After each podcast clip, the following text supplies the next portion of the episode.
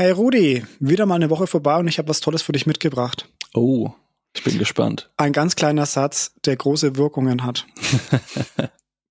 Pass auf. Der Satz ist kein Problem. Oh ja, mein Favorite. Mhm. Mein absoluter Favorite, kein Problem. Mhm. Du weißt, um welches Thema es geht? Oh ja, positive Rhetorik. Genau, absolut. Mhm. Ähm, super spannendes Thema. Wir wollen auch nur eine kurze Folge daraus machen, aber es gibt auch in wenig Minuten ganz viel darüber zu erzählen. Mhm. Vielleicht gibst du mal einen kurzen Einstieg, was positive Rhetorik eigentlich ist. Mhm. Positive Rhetorik, wie der Name schon so ein bisschen vermuten lässt, zielt darauf ab, eben wirklich in einem, in einem positiven Sprachgefüge zu sprechen.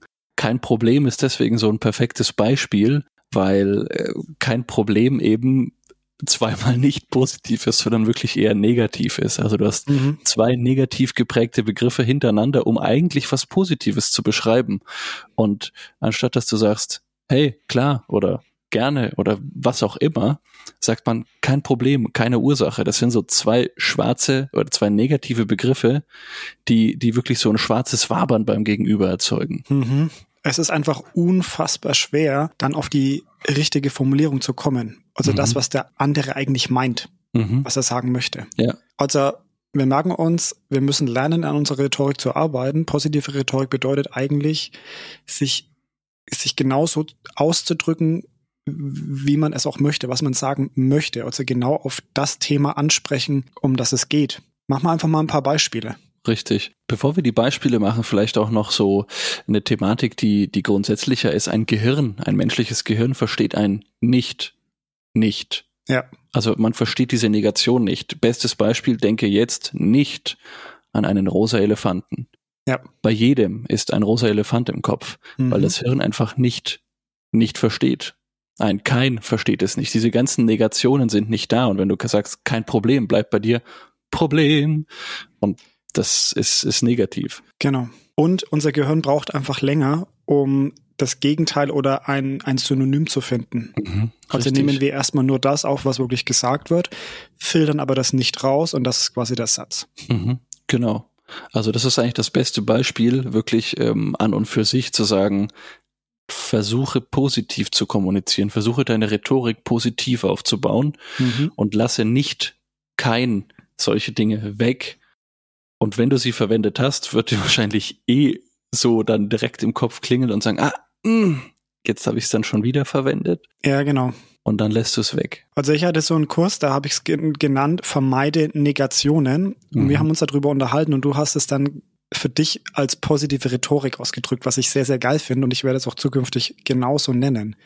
Weil vermeide Negationen ist eigentlich nur die Anweisung und positive Rhetorik ist das, was wir eigentlich tun wollen. Genau, da wären wir gleich wieder in der Zielvorstellung und Zielvorgabe.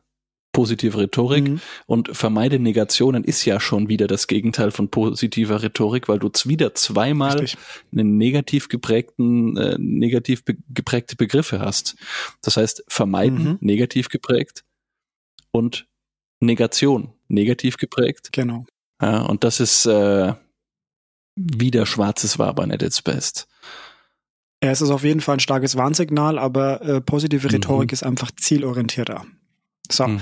jetzt mhm. kommen wir einfach mal zu den Beispielen. Welches Beispiel hast denn du für positive Rhetorik? Ich erinnere mich da an eine Situation früher, als ich ähm, in den Sommerferien oder irgendwann auch immer gekellnert habe. Du bringst dein Essen, dein Trinken an einen Mann, die bedanken sich dann auch und, und viele der damaligen Kellner, Kollegen, Kellnerinnen, Kollegen haben dann gesagt, ja, nicht dafür, ja, den Dank mit diesem nicht dafür erwidert. Und das mhm. war für mich irgendwie immer wenig zufriedenstellend, weil man demjenigen, der dir den Dank entgegengesagt hat, dann immer mit einem Ja nicht dafür abgefrühstückt hat. Und ich dachte mhm. mir, es gibt ein viel kürzeres Wort, eine viel kürzere Redewendung, in dem man einfach sagt, sehr gern oder gern geschehen oder einfach nur gern, wenn du kurz angebunden bist. Das nimmt dieses Danke vom anderen an und behält es auch in einem in einer positiven Stimmung.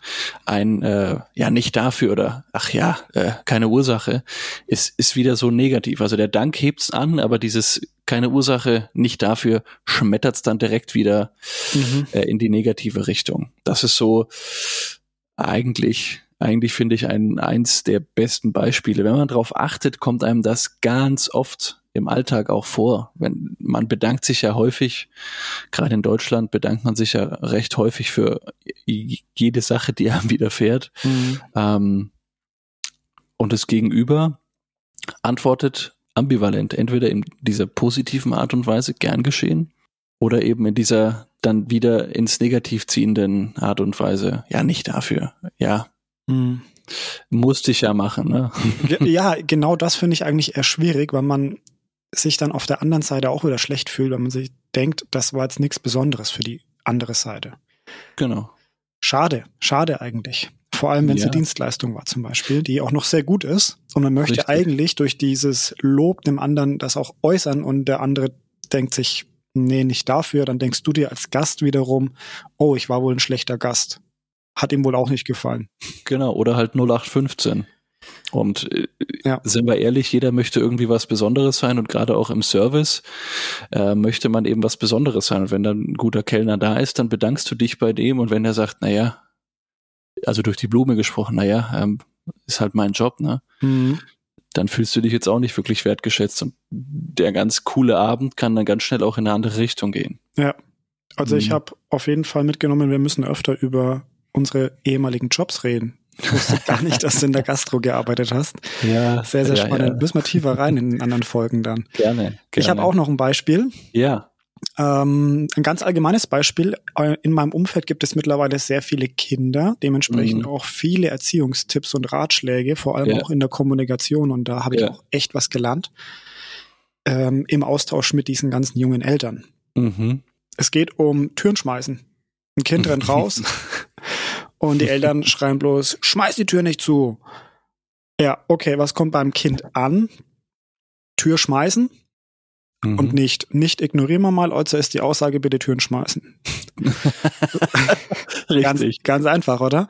Ja. Äh, wenn man, wenn man aber sagt, äh, mach die Tür leise zu oder äh, schließt die Tür bitte leise, dann hat man die, die Negation raus. Das heißt, es ist schon mhm. mal nichts, das rausgekürzt wird. Und mhm ähm, das Kind oder das kindliche Gehirn muss erstmal das Gegenteil von leise Tür schließen herausfinden. Ja, und dann ähm, dauert es doch so eine Millisekunde länger im Gehirn, bis mhm. die reagieren. Und dann hat man eine große Chance, dass vielleicht die Tür doch nicht unbedingt direkt laut geschmissen wird. Ja. Mhm.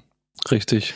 Ja. Das ist jetzt natürlich. Beispiel. Ja, es ist nicht immer ein perfektes Beispiel, aber es soll auf jeden Fall verdeutlichen, dass der Weg fürs Gehirn deutlich länger ist, wenn ich es positiv formuliere oder auf diese Art formuliere, als wenn ich mich in, in dieser Negation bewege. Schmeiß die Tür nicht.